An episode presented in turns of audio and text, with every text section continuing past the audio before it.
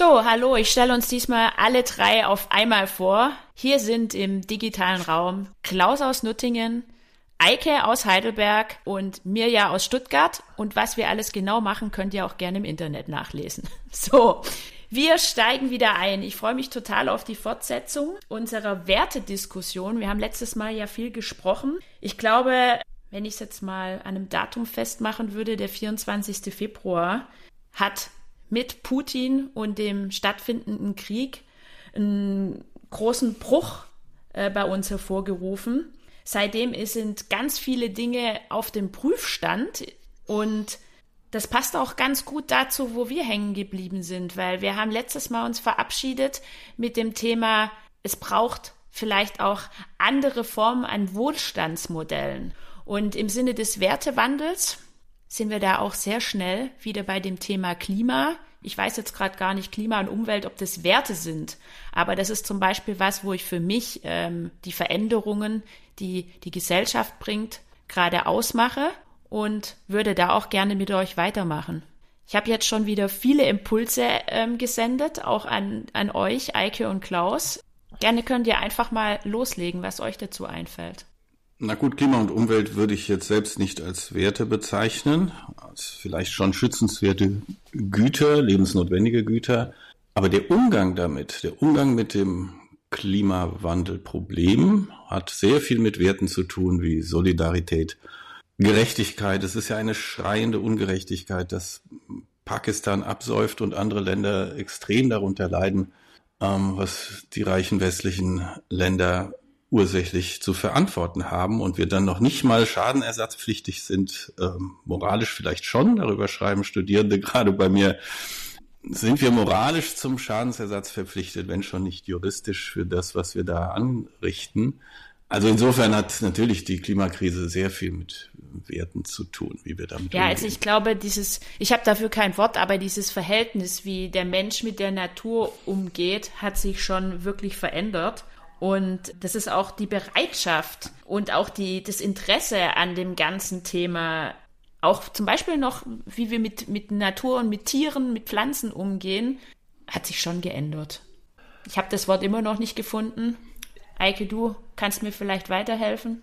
Na, ich, also ich glaube, wollte noch mal bestärken, dass wir in der Situation leben, wo wir planetare Grenzen vor Augen haben und wissen, dass wir dass die für uns äh, absolut wichtig sind und dass wir mit denen leben müssen und dass wir trotzdem angesichts der Grenzen kreativ sein müssen. Äh, und deswegen bin ich auch dafür, dass, dass, dass wir in den nächsten Jahren ganz stark über globale Werte auch reden. Und globale Werte äh, bestehen darin, dass man sagt, es gibt so vier, fünf, sechs, sieben Sachen, die man wirklich überall auf der Welt äh, als gegeben und, und äh, als im Konsens beschlossene äh, Handlungsoptionen Tugenden, äh, wie auch immer man das nennen mag, beschließen sollte. Und dazu gehört tatsächlich äh, die, die Eindämmung des Klimawandels. Dazu gehört natürlich auch äh, eine gerechtere Welt zu schaffen. Und dazu gehört auch Leute aus archaischen Verhältnissen äh, heraus zu befreien. Modernisierung möglich zu machen. Ne? Ich finde schon, dass wir über, äh, das ist ja in der Philosophie in den letzten Jahren eine große Diskussion gewesen. Gibt es internationale, gibt es globale Werte angesichts der Situation des Klimawandels und dass wir ein neues Energiesystem brauchen, ist es meines Erachtens äh, definitiv so, dass wir globale Werte brauchen und diese globalen Werte auch, wenn nicht beschließen, so zumindest aktiv kommunizieren müssen. Ja. Also das eine Thema ist ja Nachhaltigkeit. Ähm, was ich gerade bei dir herausgehört habe, glaube ich, sind auch die Megatrends, die die Welt beeinflussen. Ähm, weniger disruptiv, sondern langsam und schleichend. Ähm, da ist mir gerade eingefallen, Eike, und da bleibe ich kurz ja. nochmal bei dir, auch der, dein, dein Wertemonitor den, den du ja auch mal mitentwickelt hast und auch wissenschaftlich untersucht hast. Da wäre ich dir dankbar, wenn du mal die Megatrends auch in Verbindung mit dem Thema Werte, Werteportfolio nochmal in Verbindung bringen mhm. könntest. Wie hängt das alles zusammen? Also wir, wir sagen ja immer, ja, wir sagen ja immer, wir haben, wir haben 15 Megatrends, dazu gehört Energiewende, Klimawandel, Alterung der Gesellschaft, Digitalisierung und so weiter und so fort, kann man überall nachlesen, dass das äh, wichtige Themen für die Zukunft sind. Wir sagen für die nächsten 30 bis 50 Jahre. Aber natürlich, äh, und das machen wir auch immer stark, sagen wir, das sind sozioökonomische Veränderungstreiber, und da haben wir dann den Begriff Sozio drin, das heißt, da geht es dann, und wenn es um Soziales geht, und aber auch wenn es um Wirtschaft geht, geht es eigentlich immer um Werte. Das sollten wir uns auch mal bewusst machen. Wirtschaft hat eigentlich mit Werten zu tun und Wirtschaft ist nichts mathematisch Ausrechenbares. Ne? Ähm, und diese 15 Megatrends sind schon für mich, so hast du es jetzt auch eingeleitet, Mirja, im Grunde sowas wie ein Wertemonitor. Ich bin ja mal gefragt worden 2016 von einem unserer Studenten, äh, was ist denn, wenn der Trump drankommt jetzt in den USA? Und dann habe ich ja gesagt, ja, das ist ja nicht der Fall. Das wird ja nicht passieren, dass der Trump drankommt. Das klassische Irrtum eines Trendforschers. Und, äh, und wenn der Trump dann doch drankommt, wird er natürlich viele unserer Megatrends in Frage stellen dass wir etwas gegen den Klimawandel tun müssen, dass wir ein anderes Energiesystem brauchen, dass wir Dekarbonisierung stärker machen müssen, dass wir Globalisierung anders denken müssen und so weiter und so weiter. Und wenn man sich das so genauer anhört, äh, ist damit ja gesagt, dass wir ähm, dadurch, dass Trump in den USA übernimmt, dass bestimmte Werte und ein bestimmter Wertekonsens in der westlichen Gesellschaft damit in Frage gestellt ist. Also gerade das, vor allen Dingen auch das Thema Klimawandel, dass er sagt, das mhm. gibt's nicht. Ne? Er sagt, er geht auf eine völlig andere Realitätsebene. Er sagt, das gibt's einfach nicht, das stimmt nicht und so weiter. Ne? Und, und damit wird schon klar, dass, dass, dass diese 15 Megatrends auch deswegen so wichtig sind, weil da ja ganz viele Werteentscheidungen drinstecken, die wir vor Jahren und Jahrzehnten schon getroffen haben. Spannend. Ich weiß nicht, ob du was hinzuzufügen hast, Klaus. Ich habe auf jeden Fall basierend auf dem Gespräch schon die nächste Frage im Kopf. Na, ich würde mal einen Dreisprung versuchen. Oh. Mal gucken, ob das gelingt. Also von der These ausgehend, dass jede Gesellschaft die Werte und auch die Persönlichkeitstypen hervorbringt, die dieses System braucht. Also unsere kapitalistische Wirtschaftsordnung braucht letztendlich mehr oder weniger narzisstische Persönlichkeiten, die auf der einen Seite eben, was wir positiv als Selbstverwirklichung, ähm, Karriere, dass sie darüber ihre Bestätigung braucht und auf der anderen Seite als Konsumenten ähm, eigentlich permanent ähm, gerne und ständig irgendwie sich selbst äh, verwöhnen und sich selbst ähm, Wünsche erfüllen durch Konsum. Das mhm. ist das, was sozusagen das marktwirtschaftliche Rad am Laufen hält. So, die eben erwähnten planetaren Grenzen sagen, das hat jetzt seit 200 Jahre ganz gut oder vielleicht sogar sehr gut funktioniert und stößt aber jetzt an Grenzen und wird dann zunehmend dysfunktional. Und dann könnte man sagen, Werte und Persönlichkeitstypen, wenn ich das jetzt mal so in eins werfen darf, ändern sich zwangsläufig in dem Maße, in dem sich eben die Bedingungen ändern für Gesellschaften. Und das tun sie gerade. Das haben wir jetzt begriffen seit 50 Jahren, dass wir so nicht weitermachen können. Und jetzt müssten sich dann eben auch neue Persönlichkeitstypen und neue Wertemuster herausbilden, weil die alten halt eher dysfunktional werden. Und das wäre dann der spannende Moment. Und ich glaube schon, dass wir den jetzt auch schon ansatzweise erkennen können, dass sich neue Lebensstile, kann der Eike mehr zu sagen, neue Persönlichkeiten, neue Werte, neue Orientierungsmuster herausbilden, die sagen, jetzt lass uns mal was anderes probieren. Und dann zwingen uns auch solche Ereignisse wie jetzt der Krieg in der Ukraine dazu, vielleicht aus einer, so wie die Pandemie auch, aus einer Komfortzone, was alles so furchtbar bequem und günstig und billig und schön war, mal rauszukommen. Wir haben es also tatsächlich hier zu Hause bis heute geschafft, die Heizung nicht anzumachen. Nicht frieren für den Frieden, das ist jetzt Quatsch, aber man kann es doch einfach mal probieren. Ja, das ist definitiv jetzt bei 17 Grad nicht meine Wohlfühltemperatur. Aber es ist jetzt auch nicht so furchtbar verglichen mit dem, was andere Menschen auf der Welt für ein Leben führen, wenn man sagt, wir machen jetzt mal zwei, drei Grad weniger die Bude warm. Und da kann man ja mal ausprobieren und feststellen, meine Güte, wir sind nicht, sind nicht Babys, die irgendwie in Watte gepackt werden müssen und denen man ständig sofort beim ersten Schrei den Löffel Brei in den Mund schieben muss. Wir halten es auch mal aus mit etwas weniger Komfort, etwas weniger Wohlstand. Das bringt uns nicht um. Ganz im Gegenteil. Ähm, vielleicht ist das ja auch mal eine Übung, wenn auch erzwungenermaßen, zu sagen, geht's vielleicht auch mit ein bisschen weniger Pamper, rundum Wohlfühl, 24-7, All-Inclusive Versorgung. Ähm, Vielleicht lernt man dabei sogar Also was. was du sagst, ähm, das ist ja auch eins meine meine Lieblingsthemen. Letzten Endes kann man sagen, dass die Werte unserer unsere Konsumbedürfnisse unter anderem auch verändern. Konsumbedürfnisse, bei dir ist es jetzt auch das Heizen, was ich damit inkludiere. Ähm, da kriegst du übrigens ein Sternchen von mir. äh, Finde ich klasse. Wir sitzen alle in ja, kalten Zimmern. Ich habe auch einen ganz dicken ich glaube, Pulli wir sitzen an. alle hier und haben Genau. Pullover an. Ähm, aber jetzt ähm, genug Sternchen uns allen gegeben. Ja, Konsumbedürfnisse, Werte verändern unsere Sehnsüchte, unsere Wünsche, unsere Bedürfnisse, aber auch unsere Ängste und Befürchtungen. Das ist was, ähm, das möchte ich hiermit festhalten. Und wir sind schon auch so einem guten Punkt, wo wir mal jetzt den Blick zusammen in die Zukunft wagen können. Wir sagen, hey, Nachhaltigkeit, Megatrends, Trends generell und in Kombination mit Werte das macht was mit uns. Lasst uns mal zusammen den, den Blick in die Zukunft wagen. Lasst uns mal zum Beispiel den Megatrend New Work, sag ich jetzt, oder Digitalisierung, ihr könnt es euch raussuchen, ähm, nehmen und sagen, okay, wie sieht es aus? Das sich verändernde Werteportfolio in der Gesellschaft, aber auch bei uns Einzelnen, in Verbindung mit dem Megatrend New Work oder Digitalisierung wenn man so nach Lebensstilen guckt und wir feststellen, dass wir hier alle bei 19 Grad sitzen und wir trotzdem zurechtkommen, da ist ja Resilienz so ein Zukunftswert. Ne? Das ist ja so ein bisschen aber auch ein Buzzword, dass man sagt, also dann, dass man krisenfester wird und dass man aber auch äh, Einschränkungen so in seinem Selbstinteresse, also was für mich egoistisch wichtig ist, dass man Einschränkungen im Selbstinteresse in Kauf nimmt gegenüber der Stärkung des Gemeinwohls. Also ich renne wirklich durchs Haus und mache die Lichter aus und dusche nicht kalt, aber kälter und äh, solche Geschichten. Also das, äh, also eine resilientere Kultur, eine entspanntere Kultur. Das heißt gleichzeitig auch anders mit Wohlstand und Wohlstandserwartungen umzugehen.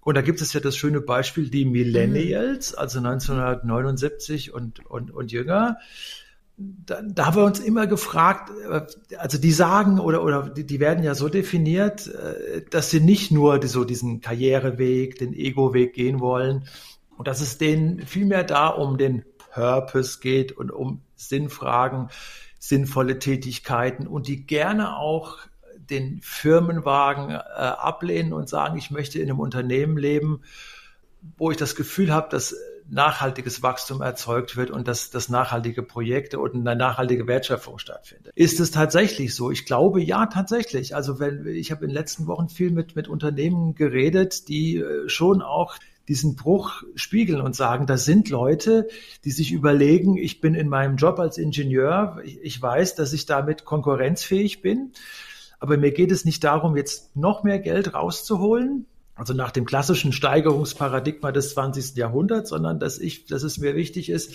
dass ich wirklich eine, eine Balance habe, die berühmte äh, Work-Life-Balance und gerne auch zurückstecke, was Arbeitszeiten angeht und gerne auch in der Lage bin, mal eine fragmentierte Arbeitskarriere in Kauf zu nehmen, damit meine Frau und so weiter und so fort. Mhm. Also da scheint sich ja tatsächlich auch ein Wertewandel vollzogen zu haben. Finde ich total gutes Beispiel beim ähm, Megatrend New Work über, über die vielfältigen Generationen zu sprechen. Gerade du hast über die Millennials gesprochen.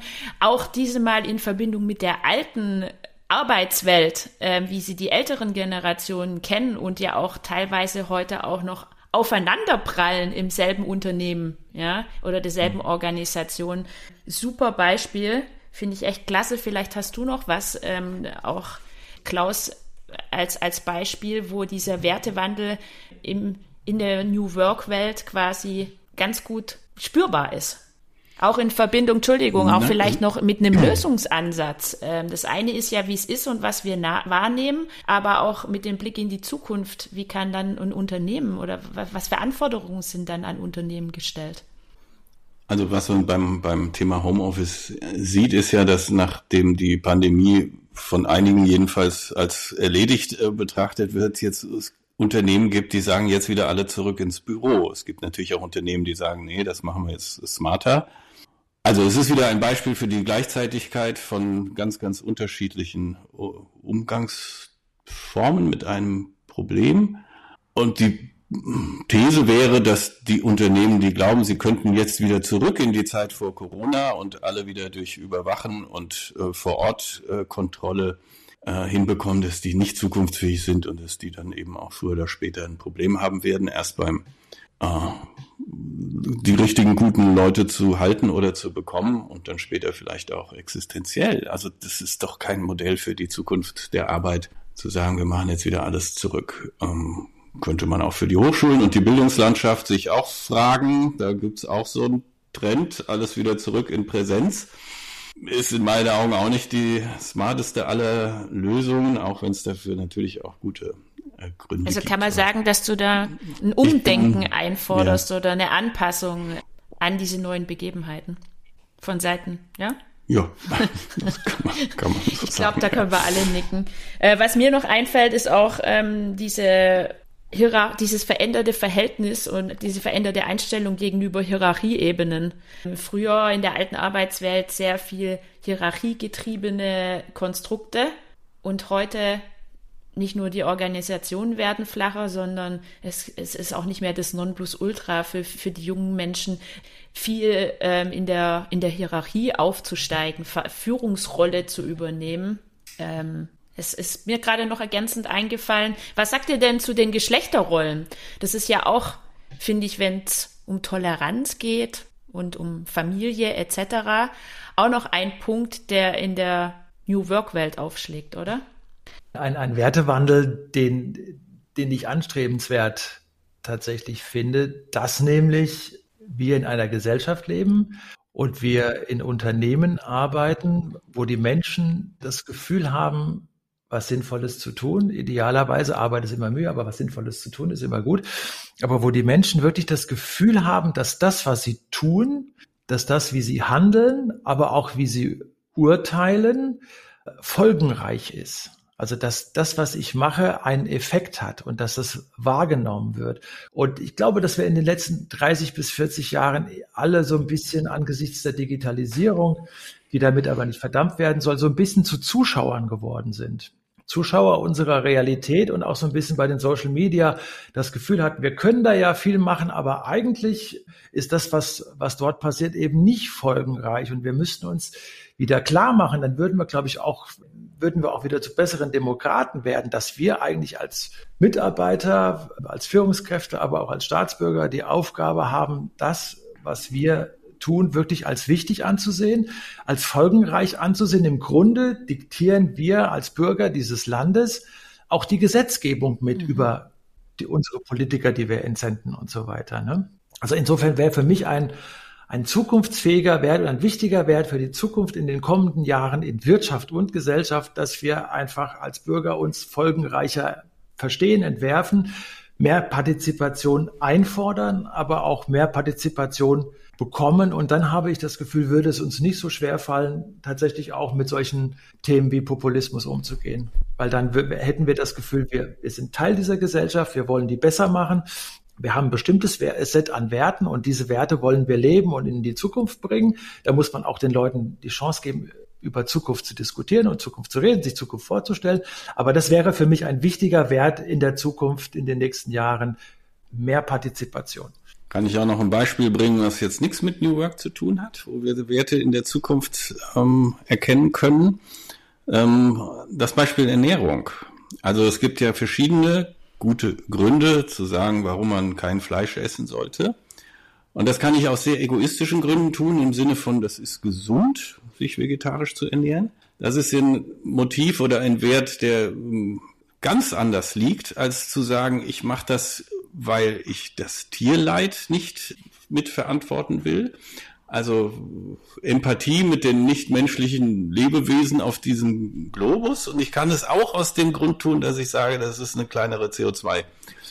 Ähm, macht meinen CO2-Fußabdruck kleiner. Ich ähm, tue damit was für das Klima. So, die letzten beiden Argumente sind Werte, die über meine persönlichen ähm, Nützlichkeiten weit hinausgehen. Im Gegenteil, ich muss mich vielleicht sogar mit etwas einschränken und tue das aufgrund eines höheren Wertes, eines höheren moralischen Ziels oder mhm. wie auch immer man das jetzt ähm, weniger pathetisch ausdrücken will. Und das glaube ich inzwischen, dass die allermeisten, die sagen, ich ernähre mich vegetarisch oder vegan, das nicht tun, weil es gesund ist, sondern die tun es mit diesem Argument Tierleid vermeiden, äh, Empathie für die Mitlebewesen und ähm, Auswirkungen auf die Klimakrise. Das finde ich macht schon einen Wertewandel deutlich, insbesondere auch wieder bei den Studis.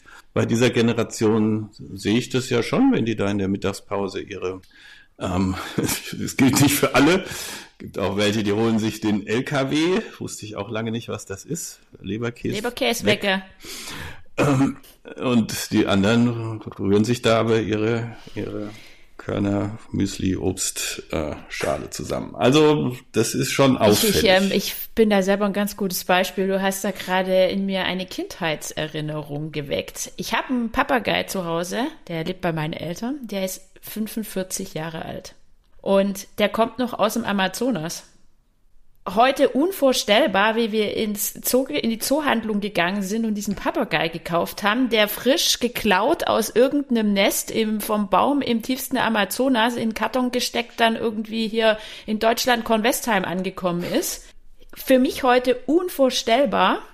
Und das zeigt einfach auch meinen, mein verändertes Werteverhalten, wenn es auch um Tierwohl geht oder wie wir früher mit Tieren als Gegenstand umgegangen sind und was sich da heute nicht überall, aber ähm, in unserer Gesellschaft tendenziell bewegt. Sehr schön.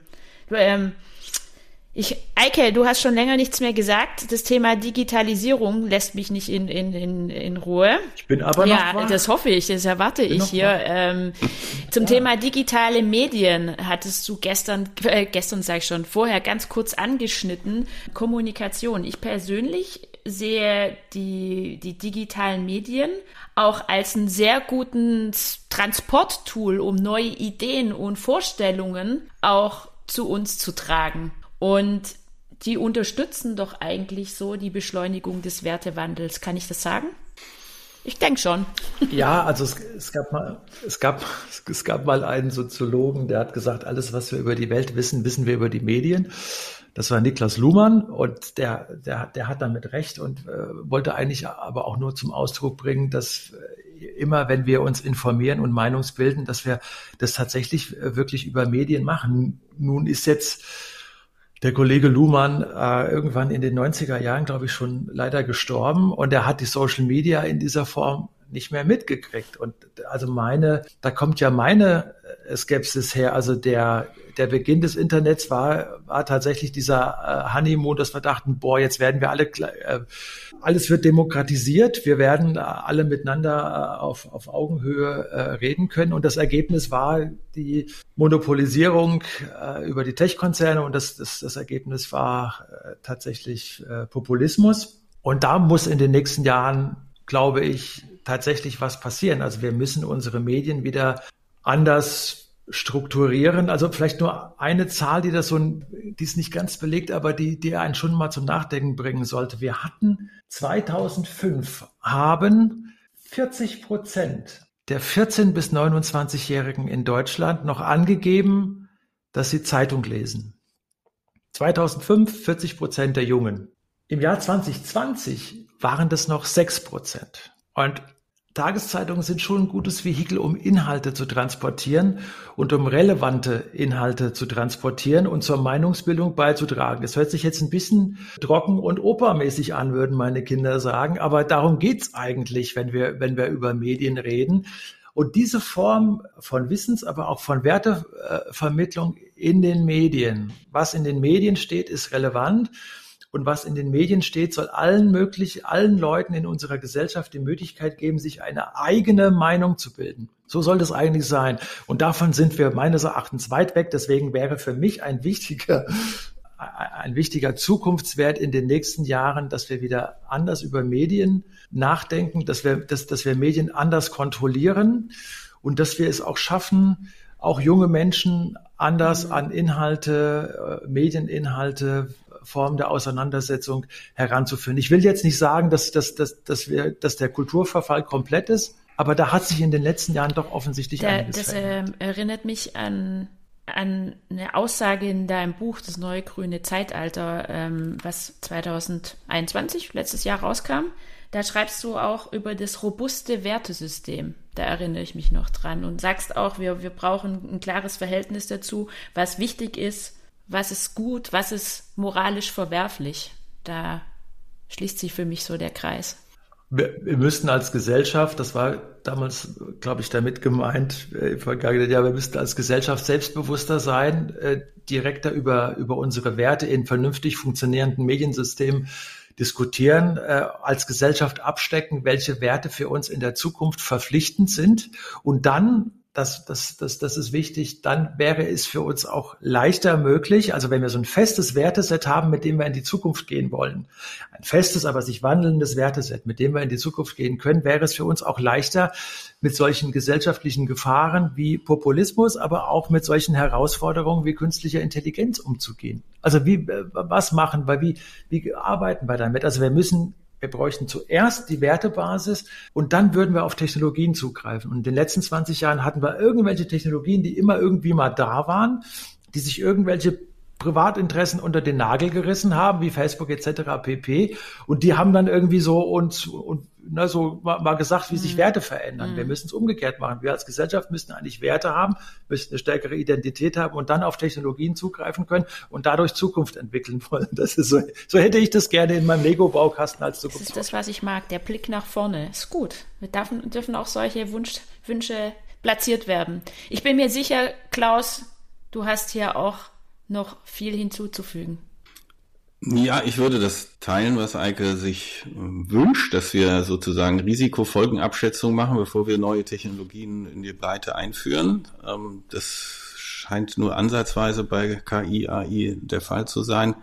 Wenn ich den auch nochmal weiterführe, also wir werden mit der künstlichen Intelligenz immer wieder mehr feststellen, was die Maschine besser kann als wir. Das wird unser mhm. Selbstbild als Menschen, glaube ich, stark verändern wir arbeiten extrem an diesen, also nicht wir, sondern andere arbeiten extrem an diesen Schnittstellen von menschlichem Gehirn und Maschine, wo dann auch die Grenzen fließend werden, bis dann irgendwann entweder die Platine in meinen Kopf wandert oder mein Gehirn auf die Festplatte ähm, übertragen wird, um es jetzt mal ein bisschen arg platt zu machen. Es wird in der Gentechnik, in der Biochemie und so weiter überall an der Unsterblichkeit des Menschen gearbeitet und es gibt mehr oder weniger ernstzunehmende Fantasien, dass wir dann irgendwann auch außerirdische Lebensräume besiedeln, Mond und Mars und andere. Und das alles, jetzt gehen wir mal, wir hatten es in der ersten, ersten Hälfte unserer Folge, sind wir vielleicht für 200 Jahre in die Vergangenheit gegangen, Abschaffung der Sklaverei mhm. und Frauenrechte.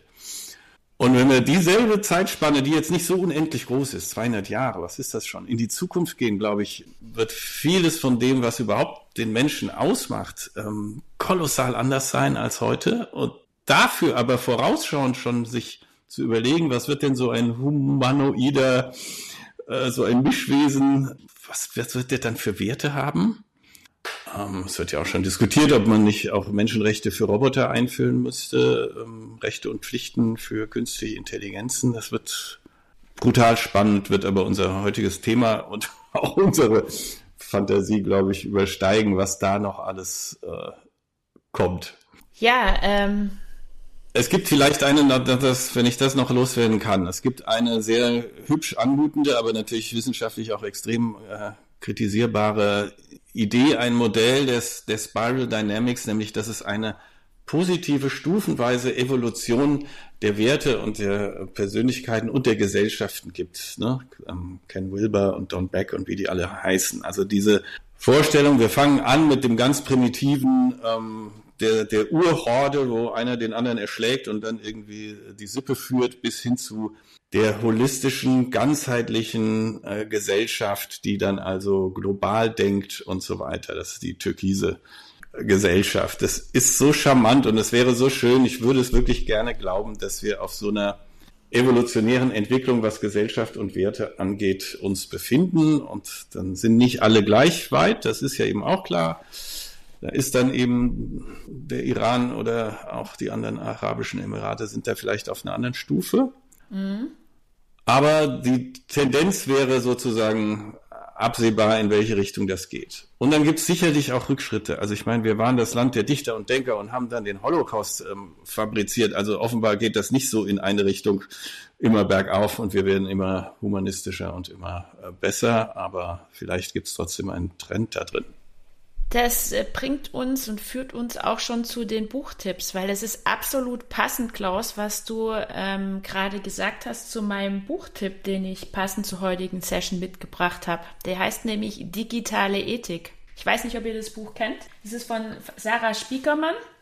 Die ist Professorin in, in Wien, hat in Silicon Valley gearbeitet früher und hat auch aus moralisch-ethischen Herausforderungen, die sie da hatte, ähm, Silicon Valley verlassen. Und letzten Endes ist das Buch eigentlich an alle gerichtet, die sich genau über diese digitale ethischen Möglichkeiten, die wir haben und wie können wir uns die Technik zunutze machen und trotzdem unserem Wertesystem gerecht bleiben ähm, und, und dem auch entsprechen. Ähm, für die ist es gerichtet. Da ist auch ein bisschen Philosophie drin und ja, letzten Endes geht es darum, was ethisches Handeln bedeutet. Und das bedeutet eben auch den Versuchungen da draußen zu widerstehen, nicht immer nur das Ökonomische zu sehen, sondern eben auch mal in einem größeren Blickwinkel das Ganze zu betrachten. Und ja, lest das, das ist echt gut geschrieben, ist aus dem letzten Jahr und ich bin gespannt, was ihr dabei habt. Komm, Eike, oder Klaus? Also fachlich, fachlich habe ich tatsächlich ähm, nur noch die Thesen unserer MBA-Studierenden hier auf dem Tisch. Und ja, ich lese noch Zeitungen, sogar auf Papier, lieber Eike. Würde dich nicht überraschen, ich bin ja auch nicht Millennial. Und privat, belletristisch lese ich, passt ja auch irgendwie zum Thema, äh, den Till von Daniel Kehlmann spielt im tiefsten Mittelalter im 13. Jahrhundert.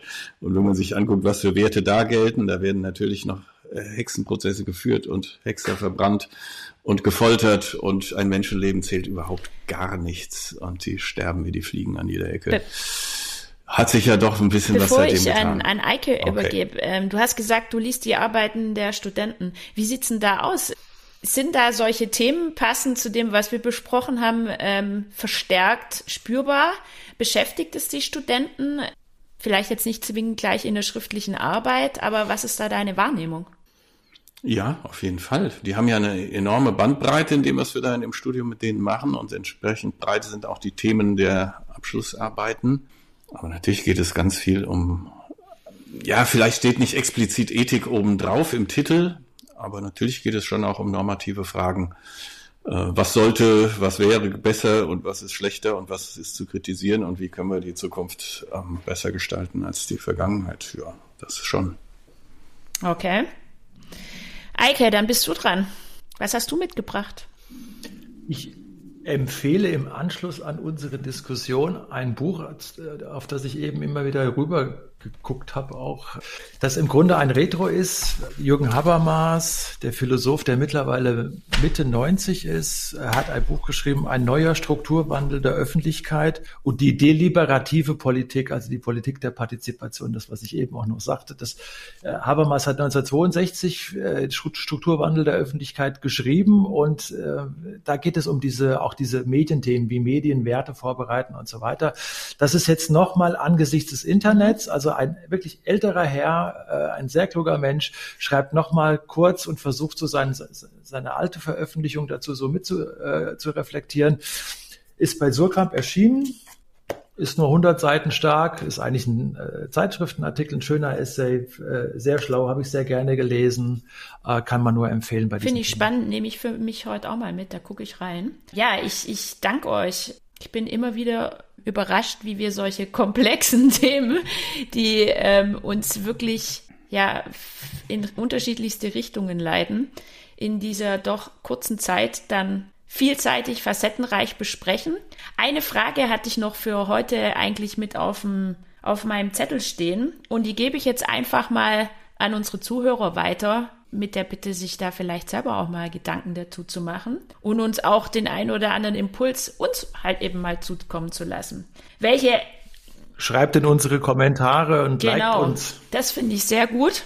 Und welche Änderungen bringt eigentlich die Globalisierung, der Megatrend Globalisierung mit sich? Wir haben uns ja bestmöglich um nicht zu arg auszuschweifen, auf die westliche Welt konzentriert, haben aber auch in unseren letzten beiden Sessions gemerkt, dass es gar nicht so einfach ist, weil es wird eben globaler und wir sind ja heute viel mit Situationen konfrontiert, die eben außerhalb der EU auch sind. ja, nehmt die Frage mal mit, schreibt's in die Kommentare und wir freuen uns, wenn wir von euch auch ein bisschen Gedankenstoff Brain bekommen. Vielen Dank.